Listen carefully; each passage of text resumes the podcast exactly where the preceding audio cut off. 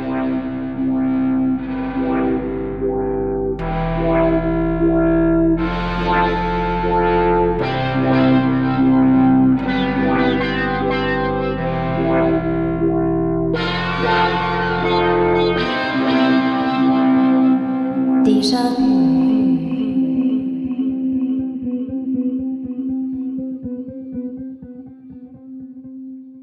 Ja, hallo und herzlich willkommen zurück zu dieser neuen Episode des Déjà-vu Geschichte Podcast.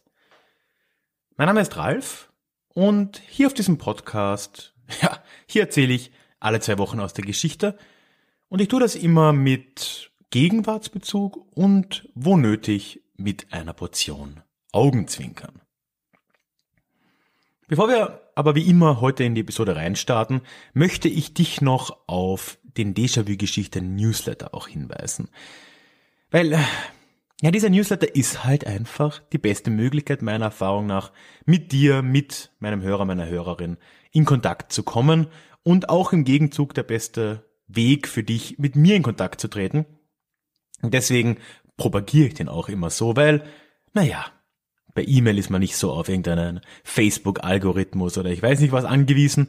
Das funktioniert einfach noch und deswegen ist es mir so wichtig und freut mich so, wenn sich der ein oder andere dort anmeldet. Für dich also auch nochmal die herzliche Einladung. Schau sie doch mal an.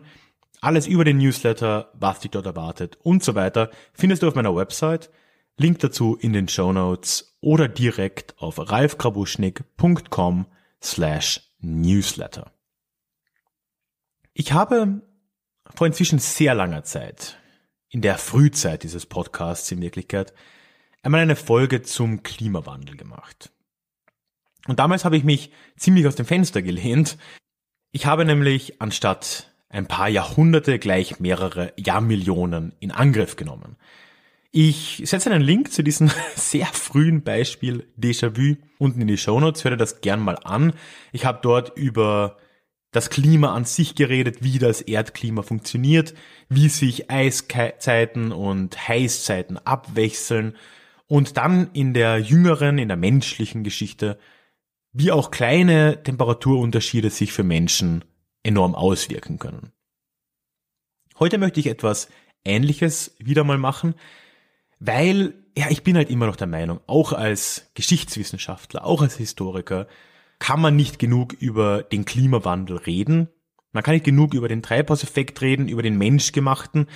Und zum Glück kommt oder kam in letzter Zeit auch wieder mal etwas Bewegung in diese Debatte rein. Mit den Fridays for Future Demonstrationen, ganz allgemein mit dem Klimastreiks ist endlich wieder ein bisschen was passiert und das Thema scheint langsam im Mainstream, im politischen angekommen zu sein. Und ich möchte heute auch nochmal darüber reden, und zwar von einem anderen Winkel. Ich möchte nämlich heute über das sogenannte Anthropozän reden. Life is full of awesome what ifs, and some not so much, like unexpected medical costs. That's why United Healthcare provides Health Protector Guard fixed indemnity insurance plans to supplement your primary plan and help manage out of pocket costs. Learn more at uh1.com. Wenn du nicht gerade ganz tief in der Debatte drinnen bist, fragst du dich jetzt sicher vollkommen zurecht, was ist denn das Anthropozän? gut, kann ich dir nicht verübeln. Das Anthropozän ist ein, ein, eine vorgeschlagene neue Ära der Erdgeschichte. Der ist sicher bewusst, die Erdgeschichte, also die Geschichte des ganzen Planeten, nicht nur die der Menschen, wird ja in verschiedenen gewissen Äras beschrieben Du kennst sicher die Jurazeit, die Kreidezeit, so aus den Dinosaurier-Geschichten zumindest noch. Der Vorschlag ist jetzt, die heutige Zeit, das Anthropozän zu nennen, das Zeitalter des Menschen. Der Grund dafür ist, dass gesagt wird, und ich finde zu Recht gesagt wird, dass sich die heutige Zeit dadurch auszeichnet, dass der Mensch, die Menschheit, einen prägenden Einfluss auf die Erde, auf dem Planeten an und für sich hat. Und deswegen sollte man diese Ära auch nach dem Menschen benennen, um den Menschen ihren Einfluss vielleicht auch klarer zu machen. Momentan sind wir noch im Holozän und nun ist eben der Vorschlag aus diesem Holozän die heutige Zeit als Anthropozän rauszunehmen und eben damit ganz offiziell eine neue Ära der Erdgeschichte zu beginnen. Das ist natürlich jetzt eine Debatte, die nach wie vor ja, vor, vonstatten geht. Also die Wissenschaft ist sich da ja jetzt nicht einig. Man ist jetzt nicht so, dass man von weiter Front über dieses Anthropozän redet.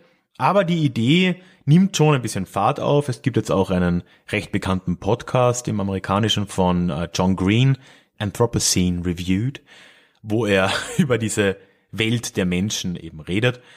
Und es nimmt, wie gesagt, ein bisschen an Fahrt auf, aber natürlich gibt es da nach wie vor Debatten. Es gibt auch Feinde der Idee, weil sie der Meinung sind, dass sie den Menschen zu viel Macht zuspricht, wobei ich gerade vom Gegenteil überzeugt bin, dass man diese Macht durchaus auch mal deutlich machen sollte, weil mit Macht ja Verantwortung kommt.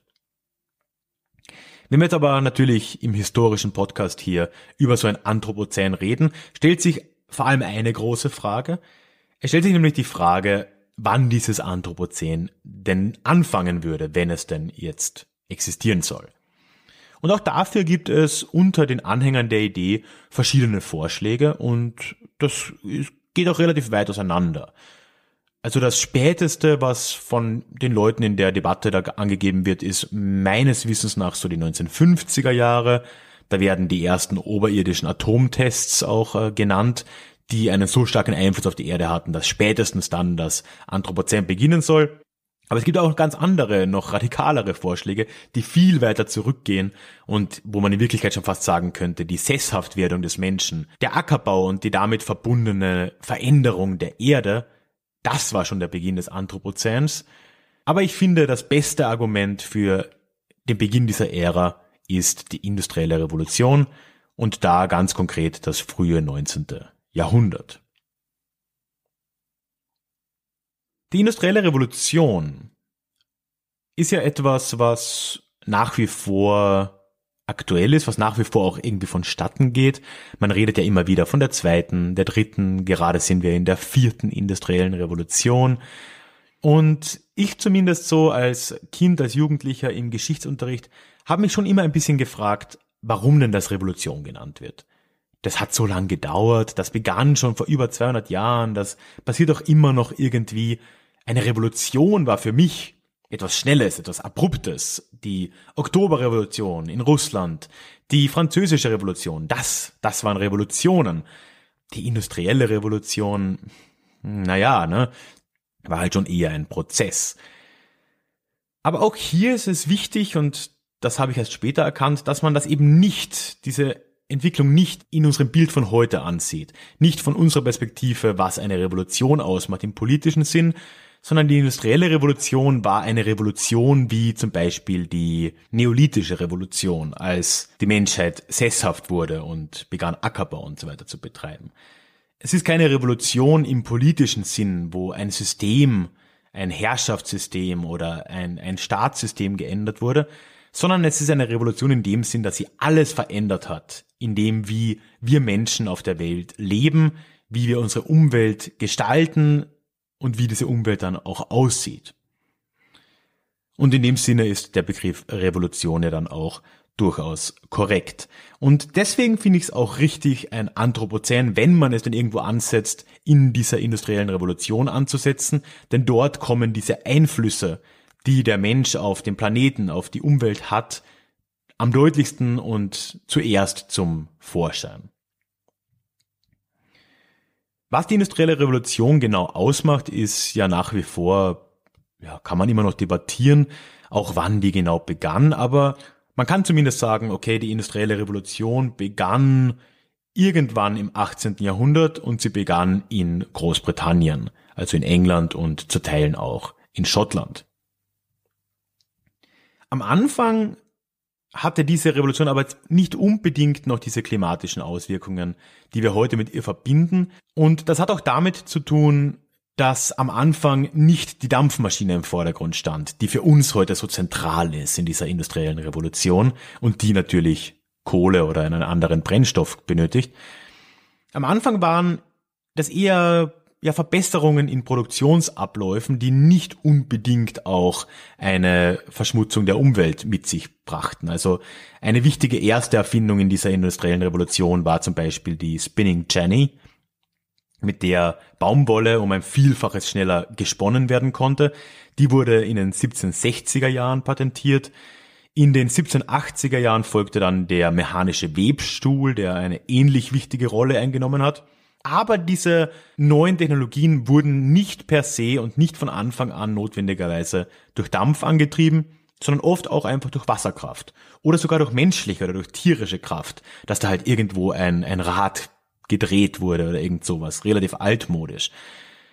Aber irgendwann dreht sich das dann schon und die heute wichtigste Entwicklung dieser industriellen Revolution, die Dampfmaschine eben, übernimmt sozusagen das Steuer. Dampfmaschinen gab es ja auch schon länger. Sie wird ja oft fälschlicherweise James Watt zugeschrieben als Erfinder. In Wirklichkeit hat er sie nur verbessert, das war auch in den 1760er Jahren. Es gab aber funktionierende und ja, halbwegs brauchbare Dampfmaschinen schon seit dem frühen 18. Jahrhundert. 1712 wurde da ein erstes Modell präsentiert, das wirklich, ja, zumindest passabel funktioniert hat, das man auch verwenden konnte. Und die wurden seitdem auch verwendet, um vor allem in Minen, vor allem in Kohleminen, Wasser abzupumpen, also Grundwasser aus den Minen rauszuholen. Das war natürlich recht praktisch, weil die Kohle war ja schon vor Ort. Damit konnte man die Dampfmaschine füttern und dann Wasser rauspumpen. Das war im 18. Jahrhundert schon recht üblich. Langsam aber, und da spätestens so um die Jahrhundertwende 1800, spätestens da übernimmt die Dampfmaschine immer mehr der Aufgaben, die vorher von Wasserkraft oder von anderer mechanischer Kraft angetrieben wurden und somit eben auch die Spinning Chinese, die mechanischen Webstühle und alles andere, was sich dann so entwickelt, wurde zunehmend durch Dampf angetrieben. Irgendwann zu dem Zeitpunkt beginnt also der Einfluss des Menschen auf das Weltklima, weil immer mehr Kohle vor allem verbrannt wird, um Dampfmaschinen zu betreiben. Und dann im frühen 19. Jahrhundert erreicht Großbritannien vor allem ja auch eine Phase, wo eine gewisse Kettenreaktion ausgelöst wird. Es gab ja schon vorher so gewisse Entwicklungen, die sich gegenseitig bestärkt haben, eben zum Beispiel Dampfmaschine in den Kohleminen, die wiederum die Dampfmaschine betreiben konnten. Das wurde mit der Zeit aber immer stärker. So wurde ja dann auch bald die erste Dampfeisenbahn eingeführt, die wiederum Kohle benötigte, also wurde der Kohleausstoß noch weiter erhöht. Um die Eisenbahn aber betreiben zu können, braucht man wieder stabile Schienen. Dafür brauchte man Stahl, um Stahl herzustellen. Brauchte man wieder Kohle, beziehungsweise dann Koks, also noch potentere und höher brennende Stoffe, die aus, aus, Kohle hergestellt werden. Und so entwickelte sich das immer weiter und so ein Kreislauf entstand, der spätestens Mitte des 19. Jahrhunderts in England und in Schottland nicht mehr zu übersehen war. Die industrielle Revolution war zu dem Zeitpunkt ihrem Namen gerecht geworden. Es war eine Revolution und gerade im Norden Englands und in Teilen Schottlands hat sich die Menschheit, die Umwelt um die Menschen herum so grundlegend verändert, dass man einen Vergleich zu 100 Jahre vorher kaum noch anstellen kann. Man kennt ja vielleicht die Vorstellungen von den ehemals grünen Hügeln und Wiesen, die sich plötzlich in Kohlebergwerke und Hochöfen verwandelt haben, in irgendwelche höllische Szenarien. Ja, und man kennt natürlich auch das Wachstum der Städte wie Manchester, wie Liverpool, wie, wie, wie Glasgow, die zu einer Größe heranwuchsen, die vorher unvorstellbar war, wo immer mehr Menschen vom Land zuzogen, um dort in den Fabriken zu arbeiten, um dort in den Hochöfen und was auch immer zu arbeiten. Also diese industrielle Revolution hat die Menschheit in diesen Teilen der Welt zumindest spätestens um 1850 schon von Grund auf verändert. Und es hat auch schon lange begonnen, die Welt an sich und die Erde zu verändern. Ryan Reynolds here from Mint Mobile. With the price of just about everything going up during inflation, we thought we'd bring our prices down. So to help us, we brought in a reverse auctioneer, which is apparently a thing. Mint Mobile unlimited premium wireless. Ready to get 30, 30, bit to get 30, bit to get 20, 20, 20, bit to get 20, 20, bit to get 15, 15, 15, 15 just 15 bucks a month. So, Give it a try at mintmobile.com/switch. slash $45 up front for 3 months plus taxes and fees. Promo for new customers for limited time. Unlimited more than 40 gigabytes per month slows. Full terms at mintmobile.com.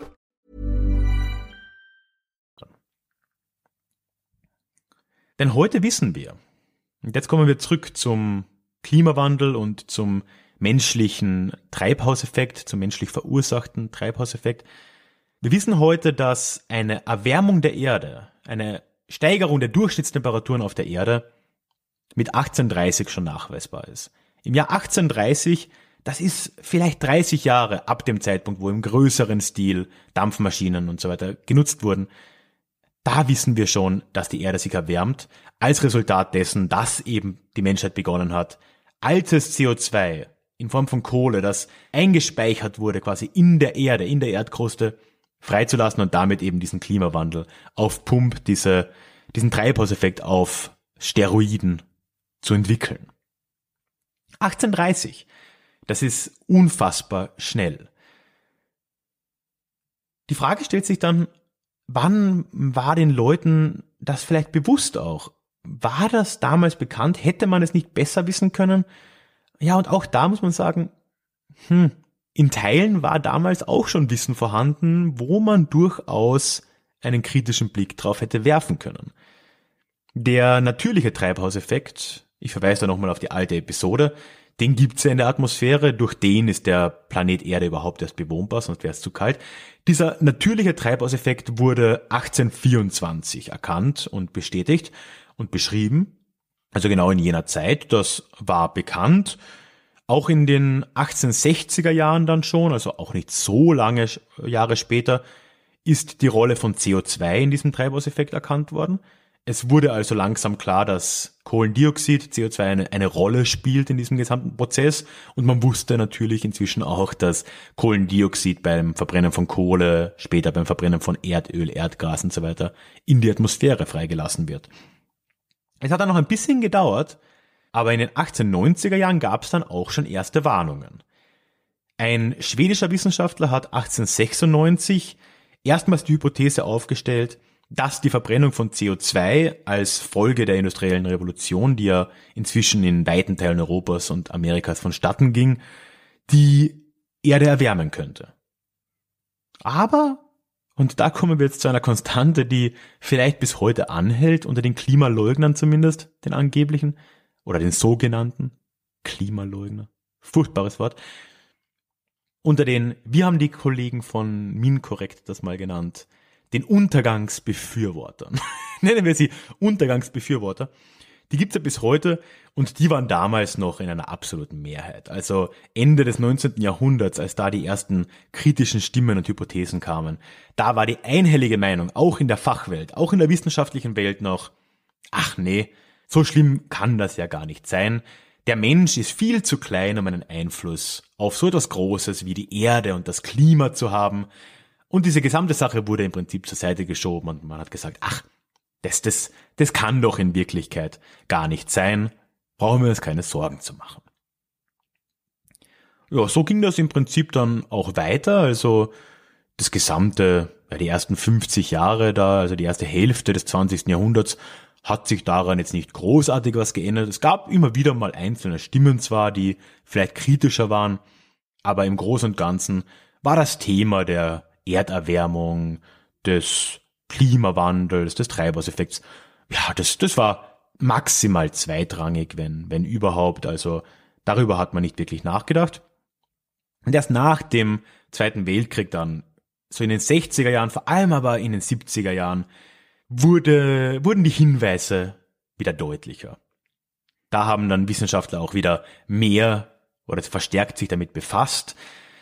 Und es wurde ziemlich klar, dass da irgendetwas schief ging. Also man hat sich dann die Durchschnittstemperaturen der Erde nochmal angeschaut und hat gemerkt, so, oje, da tut sich was.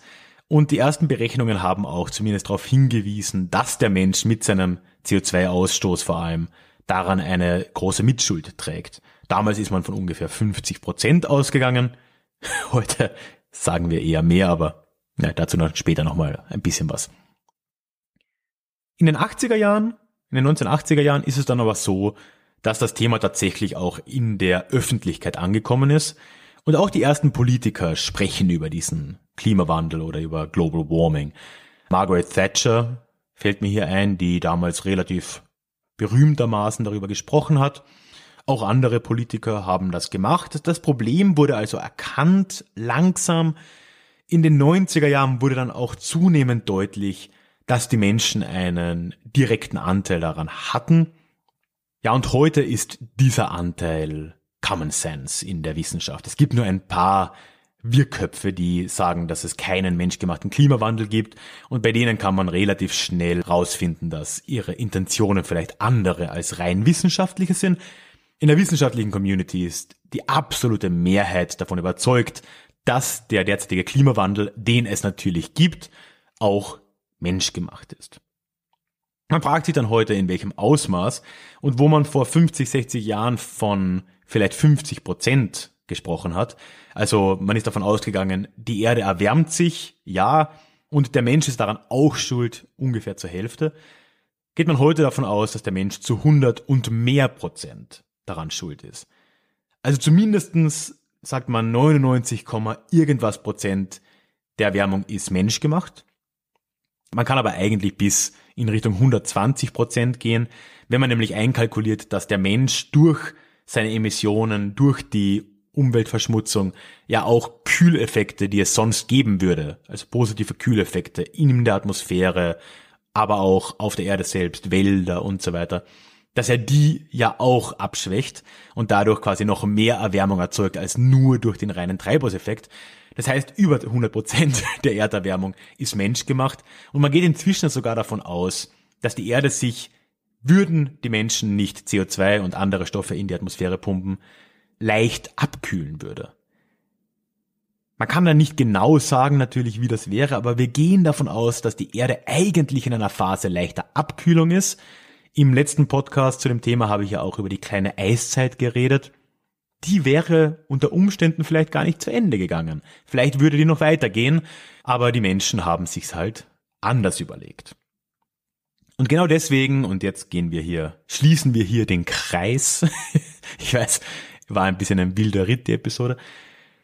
Und deswegen finde ich es richtig, dass wir die heutige Zeit, zumindest ab 1800, 1830, als das Anthropozän bezeichnen, als die Ära der Erdgeschichte, die am stärksten von uns Menschen geprägt wird. Und das liegt nicht daran, weil, wie Kritiker dieser Idee vielleicht sagen würden, dass den Menschen überhöht und, und unseren Einfluss über andere stellt. Es geht dabei darum, dass man mit dieser Anerkennung, dass wir in einem Anthropozän leben, auch anerkennen müssen, dass wir eine Verantwortung tragen, weil das, was die Menschheit tut, Auswirkungen auf die Erde hat.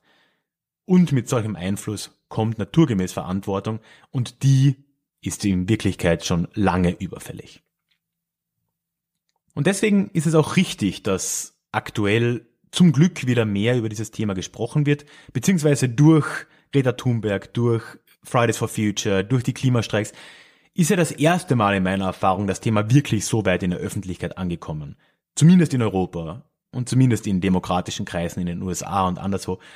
Ja, dass das ein Problem ist, dass der Klimawandel, der menschgemachte Klimawandel echt ist und dass wir dringend etwas tun müssen, weil umkehren können wir ihn ja ohnehin nicht.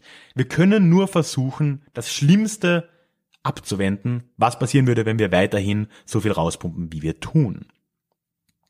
Ich bin jetzt da kein Experte, also da muss man ein bisschen aufpassen, aber die Wissenschaft ist sich relativ einig, dass ab zwei Grad Erhöhung sie keine glaubwürdigen Voraussagen mehr treffen kann, was danach passiert. Also bis zu diesem zwei Grad, die ja auch jetzt im Paris Climate Accord, also in der, im Pariser Klimaabkommen als Maximum definiert wurden, bis dahin kann man ungefähr berechnen, was es bedeutet. Wir wissen natürlich, mehr extremes Wetter, mehr Hitze, mehr, mehr extreme Kälte, mehr Umweltkatastrophen und so weiter. Danach kann die Wissenschaft nicht mehr glaubwürdig sagen, was passieren würde, weil wieder neue Kettenreaktionen passieren würden und wir nicht genau abschätzen könnten, was dann passiert, ob das dann sofort galoppierend wird oder was auch immer. Wir wissen es nicht. Es ist verdammt beängstigend. Greta Thunberg hat recht, wenn sie sagt, wir sollen uns fürchten. Und deswegen ist es umso wichtiger, darüber zu reden. Und der Begriff Anthropozän ist meiner Meinung nach zumindest ein brauchbarer Weg, das ein bisschen näher an uns ranzubringen und es ein bisschen bewusster zu werden, was für einen Einfluss wir als Menschheit schon lange auf die Erde, auf unseren Planeten hier und auf das Klima haben. Dabei will ich es dann auch belassen, wie beim letzten Mal auch schon eine etwas andere Episode, nur im weitesten Sinn Geschichte wahrscheinlich, aber wie gesagt, ich finde es wichtig und ich will ab und zu drüber reden und vor allem finde ich die Idee eines Anthropozäns ja irgendwie faszinierend. Würde mich freuen zu hören, was du dazu zu sagen hast. Am besten könntest du mir zum Beispiel kommentieren auf der Episode auf der Website. Du findest einen Link dorthin unten in den Show Notes.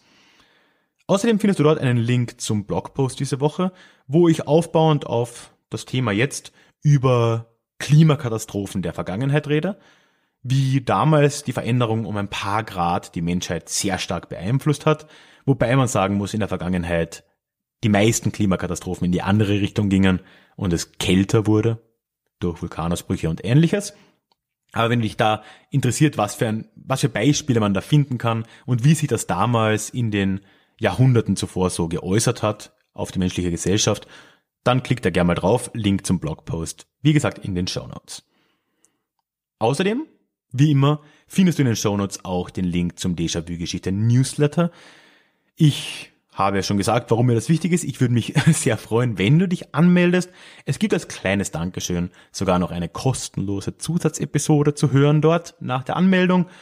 Und ich erzähle dir alles weitere zum Newsletter auch auf der Website. Link in den Show Notes oder ralfgrabuschnick.com slash Newsletter.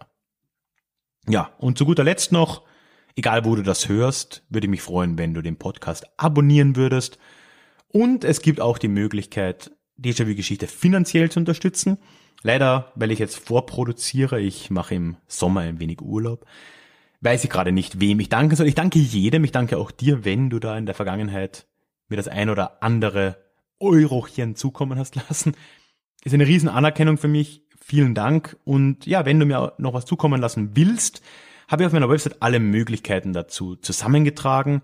Das findest du in den Shownotes wiederum oder direkt auf der Website reifgrabuschnick.com. Da ist es auf der Über mich Seite irgendwo vergraben. Ja, und damit lasse ich es dann auch gut sein. Ich wünsche dir noch ein paar schöne Sommerwochen. Auch, wie gesagt, noch ist Juli. Ich produziere ein bisschen vor, aber macht ja nichts. Und wir hören uns hoffentlich dann in zwei Wochen wieder in unserem nächsten Déjà-vu. Ciao.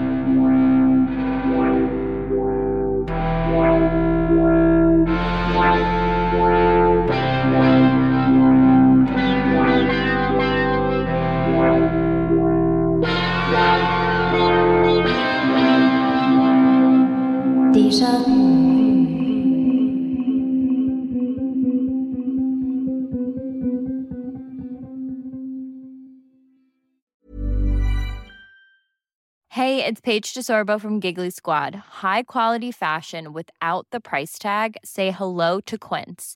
I'm snagging high-end essentials like cozy cashmere sweaters, sleek leather jackets, fine jewelry, and so much more. With Quince being 50 to 80% less than similar brands and they partner with factories that prioritize safe ethical and responsible manufacturing i love that luxury quality within reach go to quince.com slash style to get free shipping and 365 day returns on your next order quince.com slash style